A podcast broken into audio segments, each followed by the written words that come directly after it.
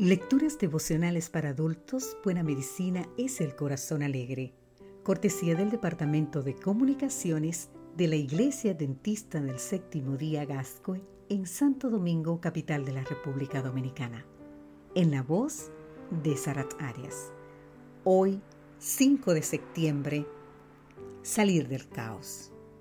Leemos en el libro de Proverbios capítulo 21, versículo 29 el hombre malvado endurece su rostro, pero el recto ordena sus caminos. La sensación constante de estar frente a una amenaza o un peligro se asocia con el estrés fisiológico y la ansiedad. Muchas situaciones pueden percibirse como amenazas o peligros, entre ellas la existencia de conflictos interpersonales y o problemas económicos, por ejemplo.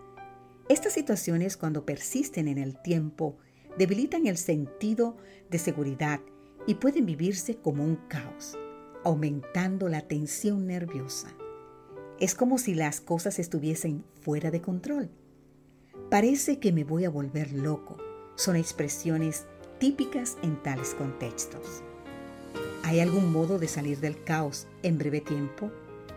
¿Qué se puede hacer para lograr una estabilidad básica de manera urgente?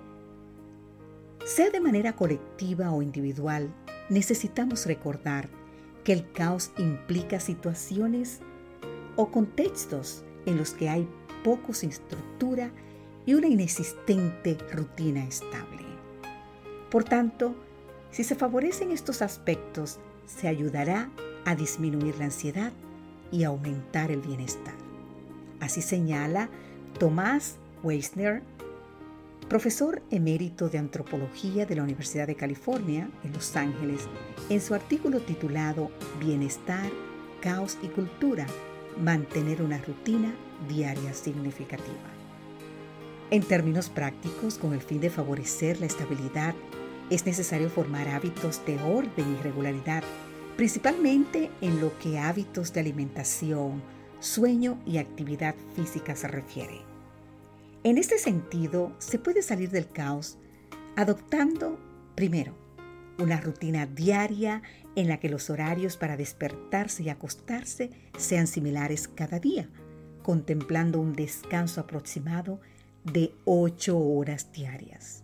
Segundo, un horario y un lugar estable para cada comida del día, evitando las discusiones o la contaminación acústica, ruidos excesivos o molestos, durante la ingesta de los alimentos. Y por último, realizando actividades regulares que impliquen un esfuerzo físico y significativo. La regularidad en los hábitos de alimentación, sueño y actividad física favorece la estabilidad emocional, puesto que influye directamente sobre las emociones. Estos aspectos del comportamiento otorgan la estabilidad básica para salir de la sensación de rutina inminente y colaboran con un posterior cambio de pensamientos. Las Sagradas Escrituras nos recuerdan que la obra de Dios se inicia poniendo orden en medio del caos. Así nos dice Génesis 1. Nuestro Dios es un Dios de orden y Él desea que sus hijos quieran ordenar su vida y colocarse bajo su disciplina. Si los jóvenes forman hábitos de regularidad y orden, mejorarían en salud, en energía, en memoria y en carácter. Aunque no percibas tal vez un caos en tu vida, anímate a seguir estos provechosos hábitos que te darán fuerza y salud física y mental para hoy. Que Dios te bendiga.